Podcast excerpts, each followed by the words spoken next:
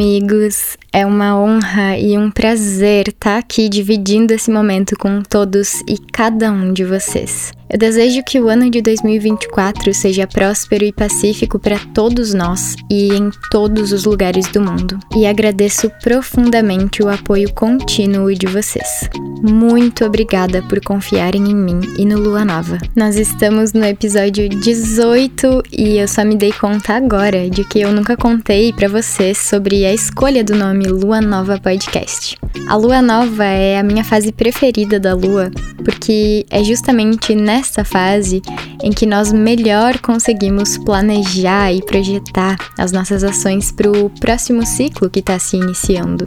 É o momento de plantarmos as nossas intenções e achei que caberia muito falar sobre isso hoje no primeiro episódio de 2024. Eu sempre intenciono que o momento em que as pessoas sentam para ouvir o Lua Nova seja esse momento de acolhimento, de redirecionamento e de intenção realmente. Então eu espero que Lua Nova sempre sirva esse e outros propósitos na vida de cada um de vocês. Eu quero aproveitar esse momento de gratidão profunda para dizer mais uma vez o quanto eu aprecio e sou grata pelo apoio de todos vocês que ajudam mensalmente com o podcast. Nós temos hoje 18 apoiadores pelo Apoia-se, 14 apoiadores pelo TikTok e já começamos a receber os nossos primeiros apoiadores lá no YouTube. Se você quiser se tornar um apoiador, é só entrar no site apoia.se barra lua nova. Você pode também ser um assinante das minhas lives pelo TikTok ou ser um membro exclusivo do meu canal do YouTube. Todos os apoiadores de todos esses canais têm direito a receber uma leitura de tarô mensal via TikTok Live. Para receber a leitura, é só estar presente na live. E já aproveito também para agradecer a todas as pessoas que estão me acompanhando lá pelo YouTube. Tá sendo uma aventura me descobrir como produtora de vídeos e eu tô gostando muito dessa experiência. Muito obrigada pelo apoio de vocês.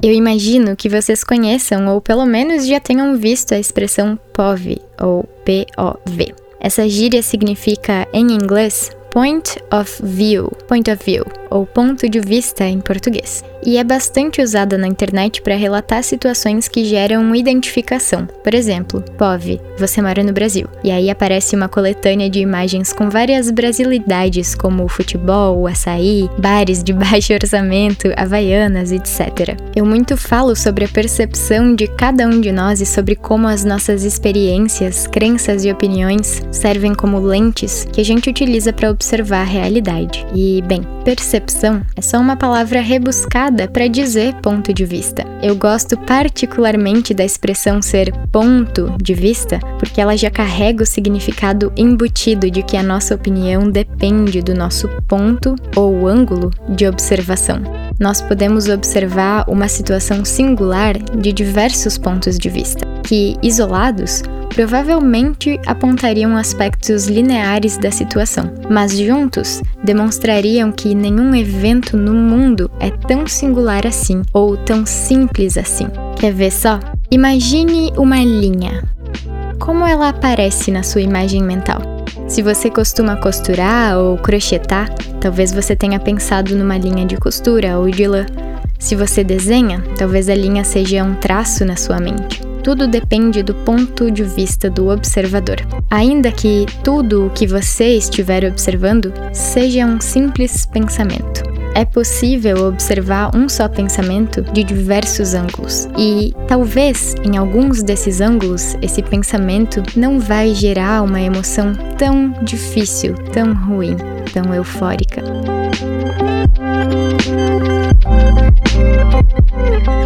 Já que tudo é uma questão de ponto de vista, ou como diria Einstein, tudo é relativo, na verdade eu não sei se ele já falou essa frase, mas eu sei que todo mundo cita ele assim. Hoje eu quero te convidar a assumir um ponto de vista bem específico.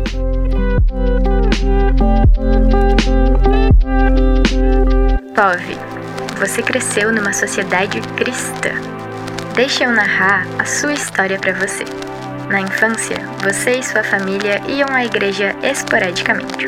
Você aprendeu na escola sobre Jesus e sobre como, ao morrer, você seria julgado por seus pecados.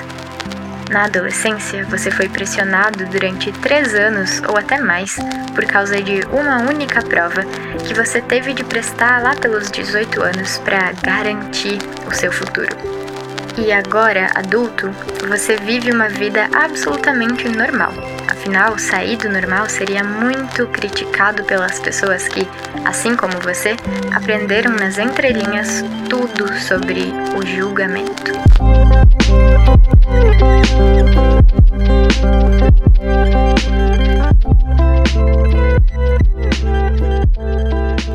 No tarô, o arcano 21 geralmente ilustra o momento para o qual nós fomos preparados a nossa vida inteira, o julgamento. Um anjo desce dos céus anunciando vida nova às pessoas que recebem os méritos da avaliação de Deus.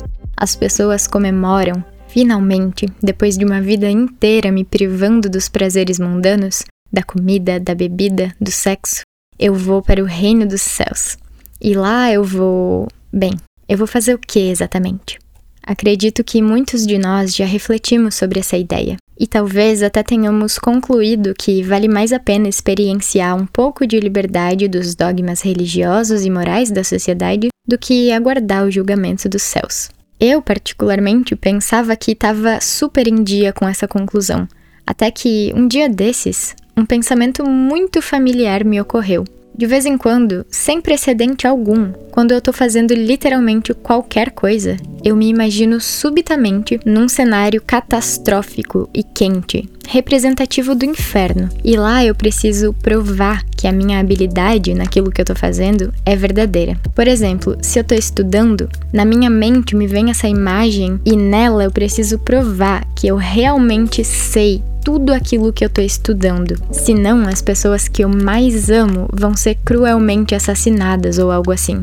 É super bizarro, eu sei, mas eu tenho esse tipo de pensamento desde que eu era criança. E meio que eu nunca percebi que esses pensamentos estavam ali. Eles só sempre estiveram ali. Até que eu finalmente percebi. Nada extraordinário aconteceu para que eu percebesse. Acho só que naquele momento, daquele dia, eu tava prestando muita atenção, eu tava muito presente. E aí eu comecei a relacionar a existência desses pensamentos com o julgamento. E notei que a minha vida inteira eu estive me preparando para uma coisa que, na verdade, nunca vai acontecer. O diabo não vai vir atrás de mim e me testar para ver se eu mereço ser tratada com bondade por Deus. E nem Deus vai fazer isso comigo. Pelo menos eu não acredito que vá. Mas então de onde vem essa persistência nesse pensamento?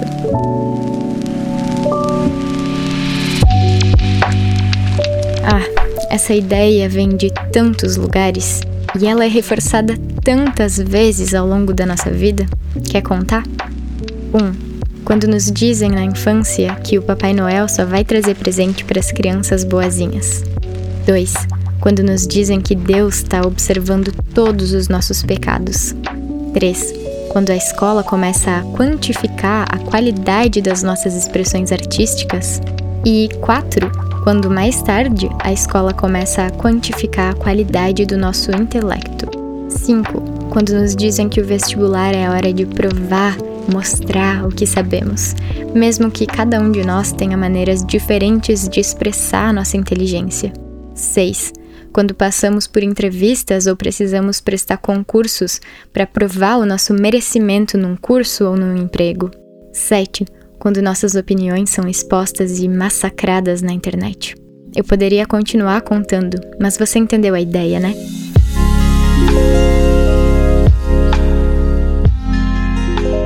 Mundo está organizado a serviço do julgamento. Isso não é culpa de ninguém em particular, mas é real. E antes de tentar revolucionar o sistema, eu acredito que seja muito importante entender e sentir o impacto que as estruturas educacionais, sociais e religiosas têm em nós individualmente. Pergunte a si mesmo: a ideia do julgamento me ajuda a ser alguém melhor realmente? Ou ela está limitando a livre expressão do meu ser? Eu não vou responder por você. É uma pergunta que deve ser feita com sinceridade, eu acho.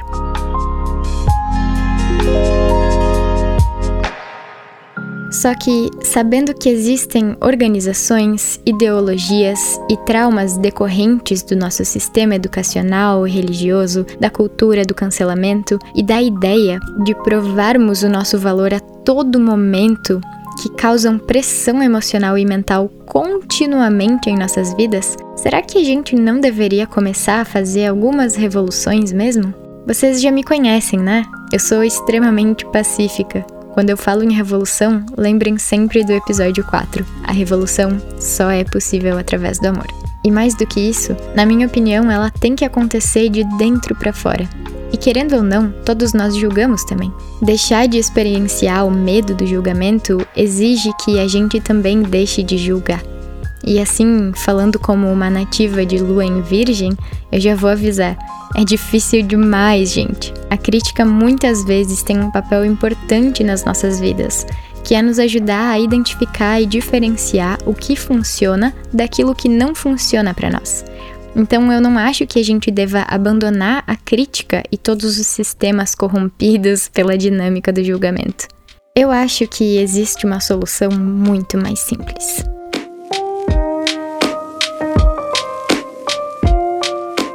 Para entender e praticar um POV, um ponto de vista mais produtivo em relação ao medo de ser julgado e a crítica que nós mesmos reproduzimos demais, a gente pode desmembrar o conceito de crítica construtiva e, com mais facilidade, usar a crítica e a construção de maneira mais saudável em nossas vidas. Vocês já analisaram esse termo, crítica construtiva? Pessoalmente, eu não acredito muito na eficiência dele. Para mim, uma crítica não pode construir nada. Portanto, quando eu sinto a necessidade de apontar algum erro, falha ou defeito, ao invés de criticar, eu posso simplesmente observar. E a ideia da crítica construtiva é observar um erro e sugerir formas de reparar esse erro, né? Eu já vi esse termo crítica construtiva sendo usado maliciosamente como julgamento disfarçado, enquanto argumentos realmente construtivos aparecem simplesmente como sugestões. Ao invés de criticarmos, ainda que munidos de boas intenções, a gente pode só observar. E a gente pode também só sugerir. Por exemplo, ao invés de dizer, nossa, que episódio ruim, faça roteiros melhores, e chamar isso de uma crítica construtiva, o interlocutor poderia observar, não gostei do episódio. Aliás, quando a gente observa usando a primeira pessoa do singular, por exemplo, eu não gostei disso, eu não achei isso interessante, a gente não só está fazendo uma observação sincera, a gente também está assumindo responsabilidade pela nossa opinião. Porque o fato de eu não gostar de alguma coisa não necessariamente tira o valor dela. E se a gente quiser realmente propor uma solução para um episódio ruim, por exemplo, daria para dizer: você poderia modificar tal aspecto do seu roteiro? Assim, a contribuição do ouvinte seria válida e não só uma destilação da sua própria insatisfação. Quando eu assumo a responsabilidade pela minha observação e pela minha sugestão, eu estou concomitantemente validando o meu ponto de vista. Assim, quem está me ouvindo sabe que eu estou observando a situação de determinado ângulo. E fica mais fácil ouvir o que eu estou falando, fica mais fácil entender que a minha observação e a minha sugestão, elas estão vindo de um histórico e de um lugar concretos a gente também pode usar a nossa habilidade de observação para se colocar em diferentes pontos de vista e assim entender que aquilo que não é válido para nós pode ser importante para as outras pessoas. No fim das contas, tudo é sobre o nosso POV. Outra coisa que eu também gosto muito em toda essa reflexão é que na ilustração da carta O Julgamento no tarô, existe um anjo trazendo uma notícia e quando ele toca a trombeta da anunciação, as pessoas que estão na carta, elas estão levantando de suas tumbas, como se elas estivessem realmente renascendo numa nova realidade. O momento que a carta do julgamento descreve no tarô e na jornada espiritual das pessoas É justamente esse momento em que nós conseguimos observar a nossa realidade de um ponto de vista mais elevado. E junto com essa mudança, com esse shifting na nossa observação, a nossa realidade toda se eleva. Nós começamos a observar situações melhores, pessoas melhores, aspectos melhores. Portanto, quando a gente muda o nosso POV, quando a gente muda o nosso ponto de observação, a gente muda também a nossa experiência da realidade.